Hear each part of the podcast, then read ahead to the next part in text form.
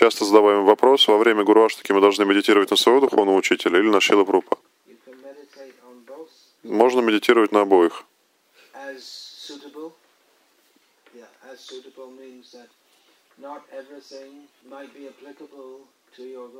В той мере, в какой соответствуют эти молитвы. Потому что не, не все эти молитвы могут соответствовать э, или относиться, или быть адресованы к вашему гуру. That this uh. Шила говорит, что это гуру Аштака относится не ко всем гуру.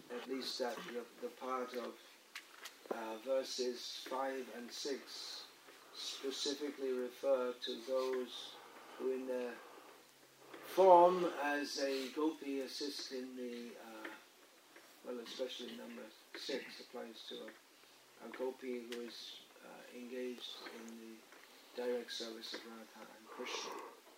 Пятый и шестые э, тексты Гурваштаки. Главным образом, шестой текст относится к тем гопи, которые заняты непосредственным служением Рады Кришне.